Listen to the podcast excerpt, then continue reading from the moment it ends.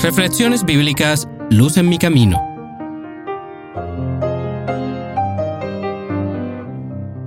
Lucas 12, 54 al 59. Cuando veis la nube que sale del poniente, luego decís, agua viene, y así sucede. Y cuando sopla el viento del sur, decís, hará calor, y lo hace. Hipócritas, sabéis distinguir el aspecto del cielo y de la tierra, ¿y cómo no distinguís este tiempo? ¿Por qué no juzgáis por vosotros mismos lo que es justo? Cuando vayas al magistrado con tu adversario, procura arreglarte con él en el camino, no sea que te arrastre al juez y el juez te entregue al guardia, y el guardia te meta en la cárcel. Te digo que no saldrás de allí hasta que hayas pagado aún la última blanca.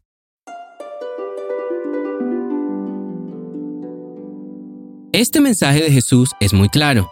Si sabemos distinguir el clima y entender los peligros del mundo, entonces también debemos ser capaces de entender el tiempo profético en el que estamos.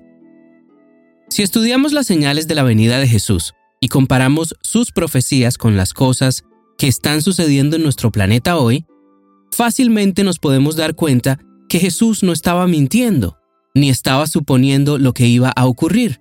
Nuestro Señor sabía muy bien el desenlace de todas las cosas.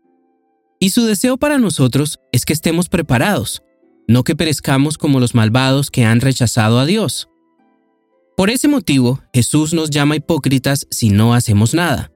Estamos a las puertas de la salvación, y Satanás no quiere que seamos salvos. Él sabe que le queda poco tiempo, y que ha perdido la batalla contra Dios y contra Jesús. Pero en un último esfuerzo está tratando de llevarse consigo a la mayor cantidad de personas posibles. Fácilmente caen aquellas personas que buscan las riquezas del mundo, como los cantantes, las supuestas estrellas de Hollywood y los diferentes magnates del mundo. Y detrás de ellos, miles y millones de personas pierden sus vidas detrás de una pantalla, buscando qué es lo siguiente para ver. No se dan cuenta que el entretenimiento que buscan diariamente los tiene totalmente alejados de lo que verdaderamente ocurre en el mundo. Nosotros los cristianos no podemos caer en el mismo error en el que caen los no creyentes.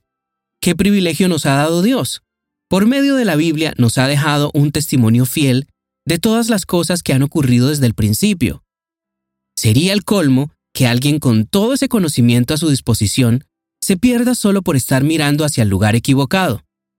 Este asunto me hace recordar la tragedia que ocurrió en el municipio colombiano de Armero, el 13 de noviembre de 1985. Armero era un municipio que se encontraba a 50 kilómetros del volcán Nevado del Ruiz. Pero ese miércoles a las 9 y 9 de la noche, el volcán hizo erupción, y tres horas después, el pueblo de Armero se encontraba sepultado casi en su totalidad. En total se estima que murieron entre 23.000 y 25.000 personas.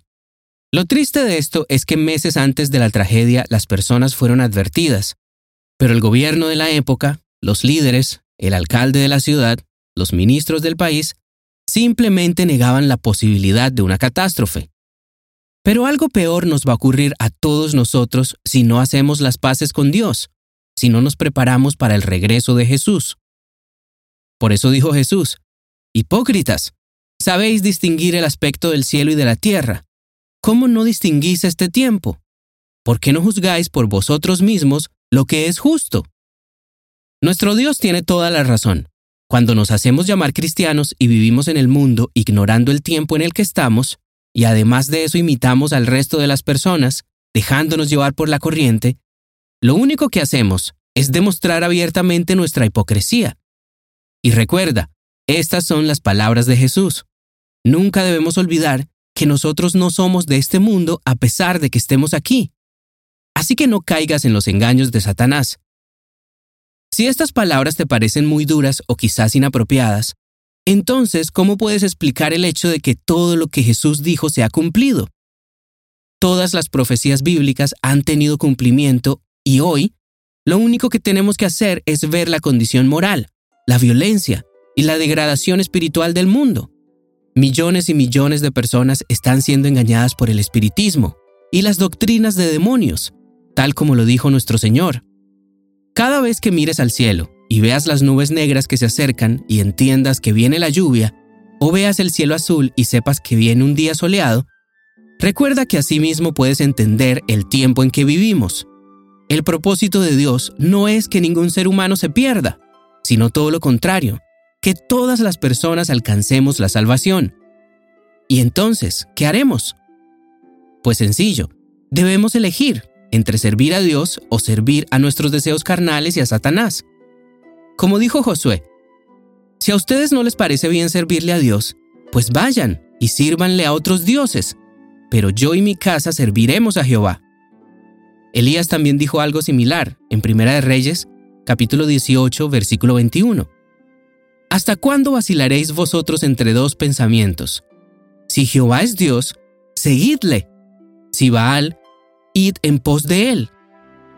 Hoy quiero hacerte el mismo llamado que hicieron estos hombres de Dios. Si Jesús es el único Dios verdadero, y si sus palabras son verdad, entonces sigamos a Jesús. Pero si no quieres seguir a Jesús, no seas hipócrita. Simplemente ve al mundo y vive tu vida. Alguien más ocupará tu lugar. De eso no hay duda. Pero la hipocresía y el falso cristianismo no es necesario. Jesús lo conoce todo. Y aparentar ser fieles no tiene ningún sentido. Mira lo que dijo Jesús en Apocalipsis capítulo 3, versículos 15 y 16. Yo conozco tus obras, que ni eres frío ni caliente. Ojalá fueras frío o caliente, pero por cuanto eres tibio y no frío ni caliente, te vomitaré de mi boca. ¿Qué palabras tan claras dice aquí nuestro Señor? Por eso debemos buscarlo de corazón. Así que arréglate con Dios. Su deseo para nosotros es que seamos salvos, pero nunca nos va a obligar a que lo sigamos. Esa es una decisión que solo la podemos tomar nosotros mismos. Si verdaderamente amamos a Dios y somos sus siervos, entonces elige a Jesús y deja el mundo atrás.